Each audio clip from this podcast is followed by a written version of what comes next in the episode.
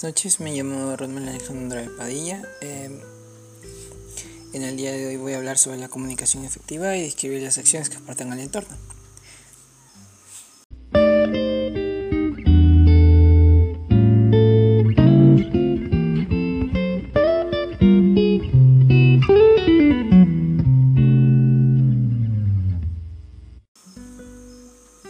La comunicación efectiva es el proceso de compartir ideas u ocurrir u ocurrencias, saberes y datos de la forma más sencilla, exacta y comprensible para quienes recepten el mensaje. Una de sus características más conocidas son la claridad, la empatía y la escucha activa.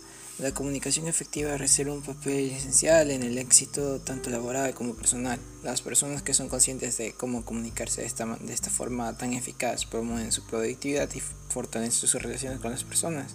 Es un método muy simple pero a la vez efectivo. En todos los aspectos de la vida ya que pueden fomentar confianza y apoyo, tanto moral como laboral, evitando posibles confusiones y resolviendo problemas extendiendo una relación más efectiva entre los trabajadores y tanto mandatarios, subordinados y líderes de equipo.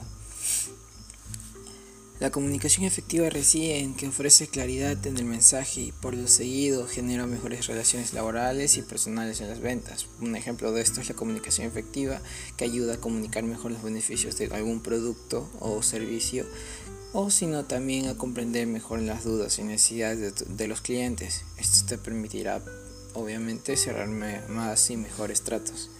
Ahora si nos preguntamos cuáles serían los elementos que requiere este tipo de comunicación para mantenerse activa y presente al momento de dar a conocer nuestro mensaje, pues mencionaremos unas cuantas y le iremos explicando poco a poco. Por ejemplo, primero el emisor se trata de la persona que produce y envía el mensaje. Es decir, es la persona que va a, redactar, a escribir este mensaje, darle un sentido, fomentarlo, crearlo, ir teniendo todas las ideas organizadas como se debe y después prepararlo para dar el trabajo final, es decir, darlo a conocer. El receptor es quien va a recibir el mensaje y esto es un dato muy importante porque tenemos que estar muy conscientes de quiénes van a oír nuestro mensaje, para quién va dirigido nuestro mensaje es la persona que va a interpretar nuestro mensaje y lo, lo más conveniente para nosotros, que somos el emisor, debe ser lo más entendible posible y fácil de comprender, lo que facilita que el receptor quede enganchado y esté hasta el final de esto. Un código es el conjunto de reglas y signos de los que el emisor se vale para producir su mensaje y que también debe ser conocido por el receptor para poder interpretarlo. Es decir, son señales indicios para que nuestro mensaje sea aún más claro de lo que debe ser. El canal es el medio físico a través del que se transmite el mensaje, ya puede ser, por vía auditiva, por representaciones gráficas o por alguna especie de libreto, libreto o escrito. Ahora, el mensaje, lo que se comunica, es el formulado y enviado por el emisor, recibido e interpretado por el receptor. Es decir, nosotros como emisores a enviar este mensaje y nos podemos apoyar en las formas en el canal, es decir, si lo vamos a hablar, podemos estar varios momentos interactuando tanto con el público y nosotros mismos, generando una especie de lazo parejo entre nuestra comunicación, nuestro entendimiento, nuestro mensaje y aquellos que lo están, están escuchando.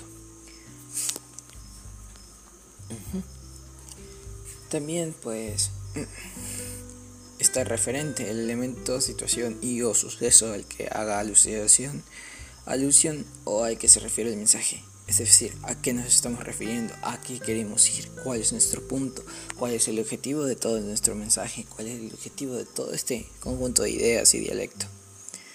Siempre debemos tener un referente de antemano antes de empezar con nuestro mensaje.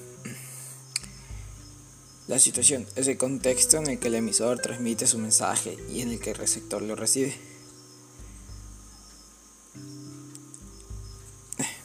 El nombre mismo lo está explicando, mis amigos. Es la situación, es el, es el momento, es el por qué. Es decir, el, el propósito de todo, ¿no? Em, el propósito, el contexto, el, el existir de este mensaje. O sea, nosotros no vamos a dar un mensaje porque sí, menos que tengamos una razón, un motivo, una situación en la que poder darlo, explicarlo y conseguir lo que nos proponemos. Y por ejemplo el ruido, que es algo que debemos invitar a toda costa, ya que no siempre vamos a tener la atención de todo el mundo en ese preciso momento. Cualquier tipo de interferencia que afecte a alguno de los elementos que intervienen en la comunicación, es decir, es algo que nos instruye a completar nuestra tarea. Esto ha sido todo por hoy. Muchas gracias.